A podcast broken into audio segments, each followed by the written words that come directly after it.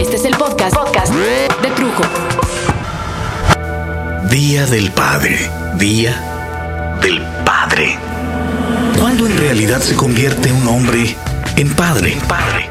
¿Es acaso en el momento en que fecunda a la mujer con quien comparte el lecho? No, no lo creo. Un hombre puede embarazar a cualquier mujer que esté dispuesta y como ya hemos visto, a muchas mujeres que no están dispuestas también.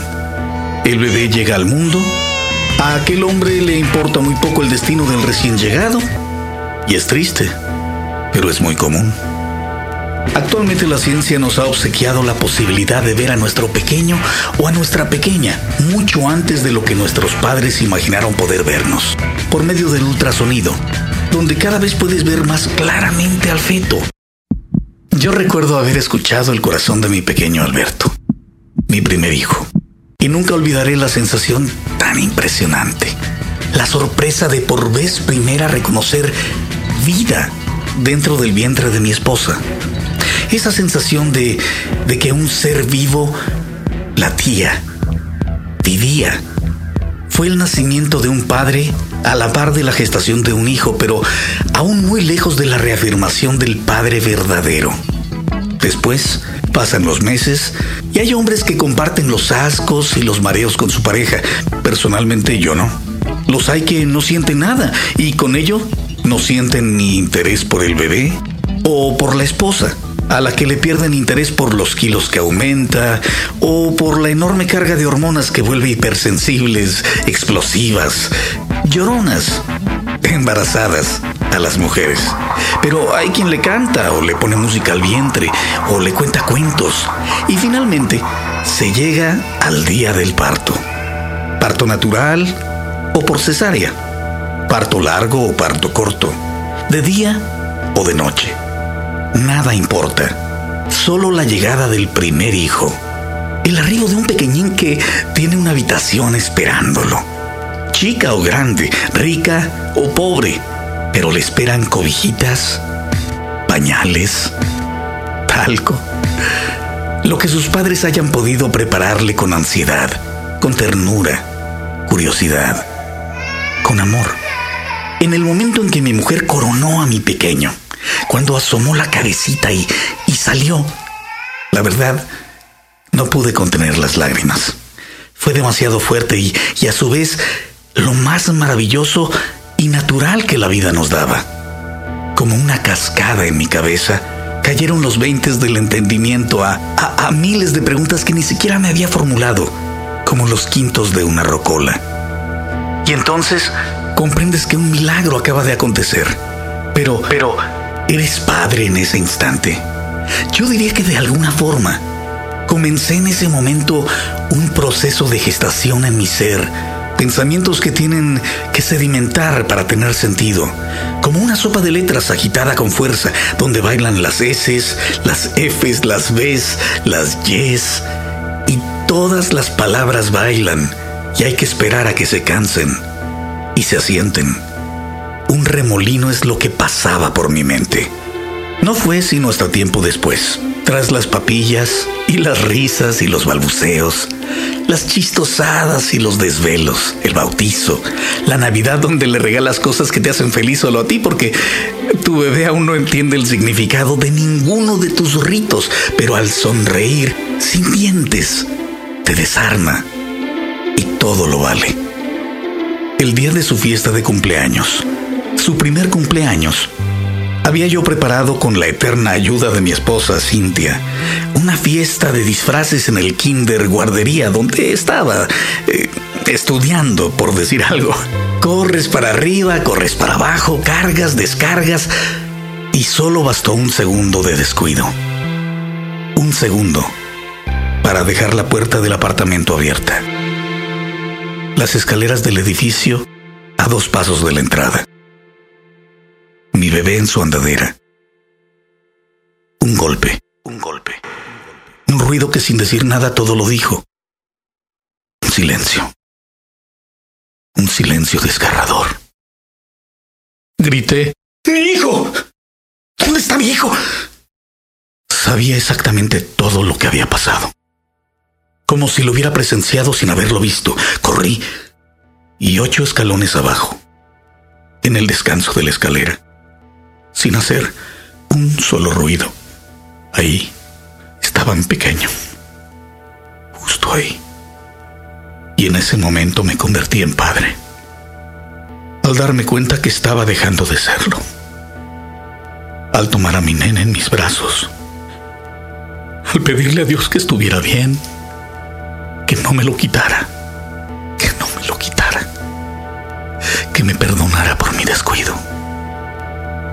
Hoy a la distancia, 14 años después de eso, celebro la paternidad al lado de mi esposa, de mi hija Andrea y de mi chaparro, Alberto. Y no hay día que pase que no recuerde que el dolor, el dolor de padre, es la materia que amalgama todas las sensaciones, las moldea, las cristaliza. Todo padre lo suficientemente antiguo, experimentado, para evitar herir susceptibilidades, cualquier padre que haya sido padre el tiempo suficiente sabe lo que significa el dolor de un hijo, el miedo a perderlo, el miedo a perder a un pequeño, tenga la edad que tenga, es superior a uno.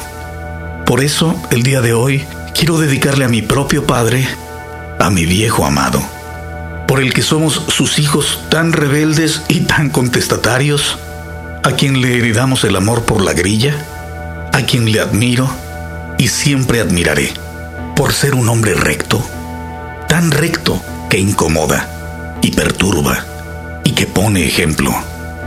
Papá, quiero dedicarte un poema, un poema que me mostró mucho antes de vivirlo el dolor del Padre y el honor de serlo. Esto es para ti, mi viejo adorado.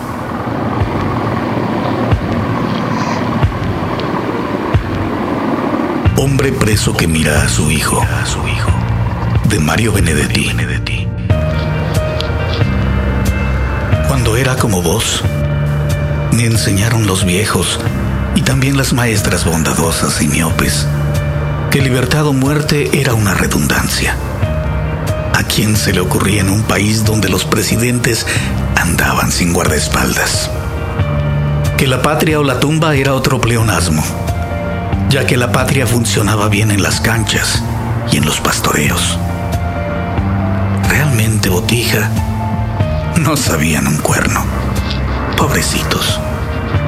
Creían que libertad era tan solo una palabra aguda que muerte era tan solo grave o llana y cárceles, por suerte, una palabra esdrújula.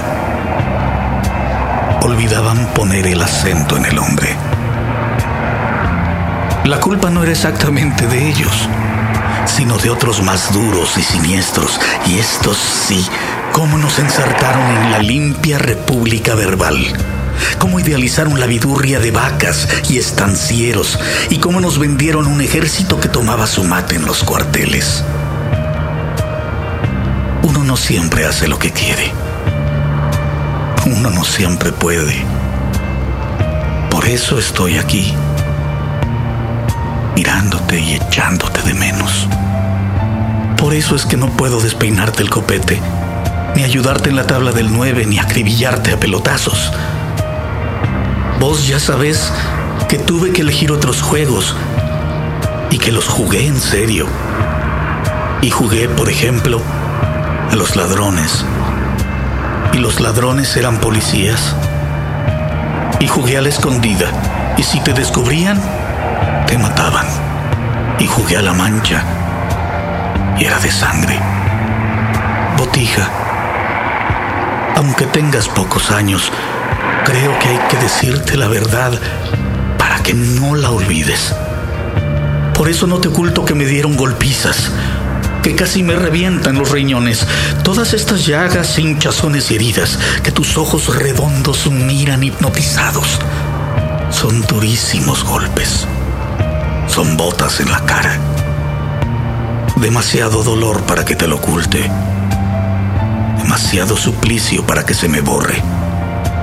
Pero también es bueno que conozcas que tu viejo cayó. O puteó como un loco, que es una linda forma de callar. Que tu viejo olvidó todos los números. Por eso no podría ayudarte en las tablas. Y por lo tanto, todos los teléfonos. Y las calles, y el color de los ojos, y los cabellos, y las cicatrices, y en qué esquina, en qué bar, qué parada, qué casa.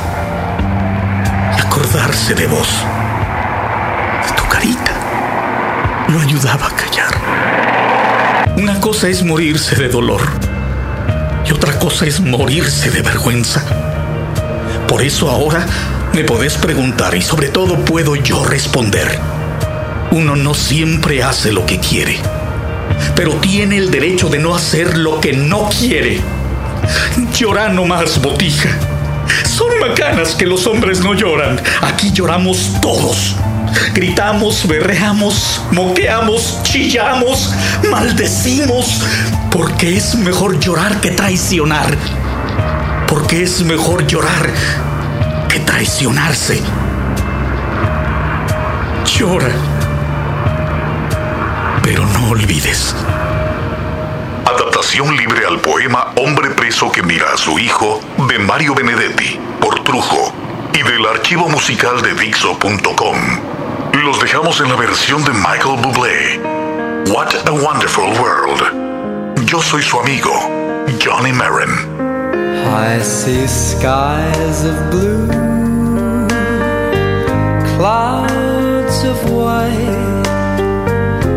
Bright blessed day, the dark sacred night, and I think to myself, what a wonderful world.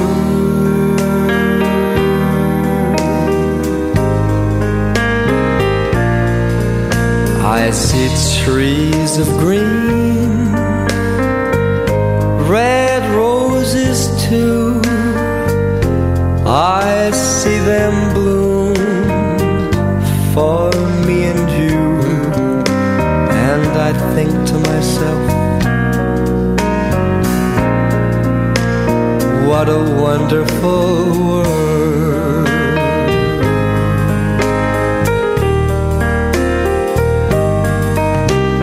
The colors of the rainbow, so pretty in the sky are also on the faces of people going by. I see friends shaking hands, saying, How do you do? They're really saying, I love you. I hear babies cry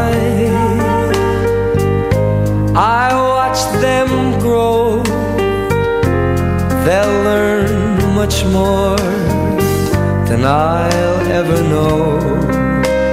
And I think to myself,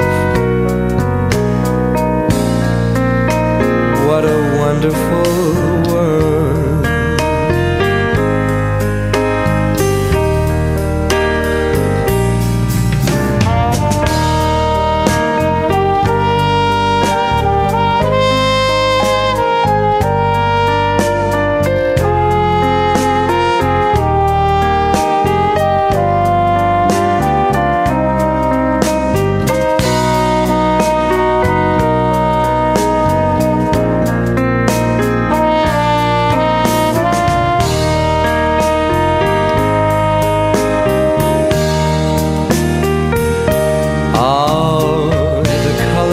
rainbow, so pretty in the sky, are also on the faces of people going by. I see friends shaking hands, saying, How do you do?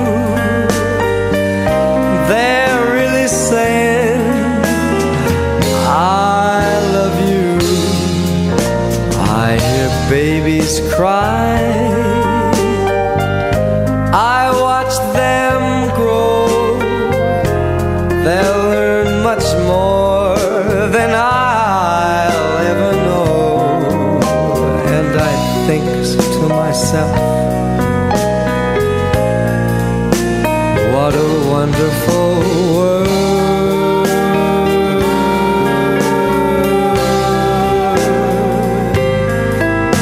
yes, I think to myself,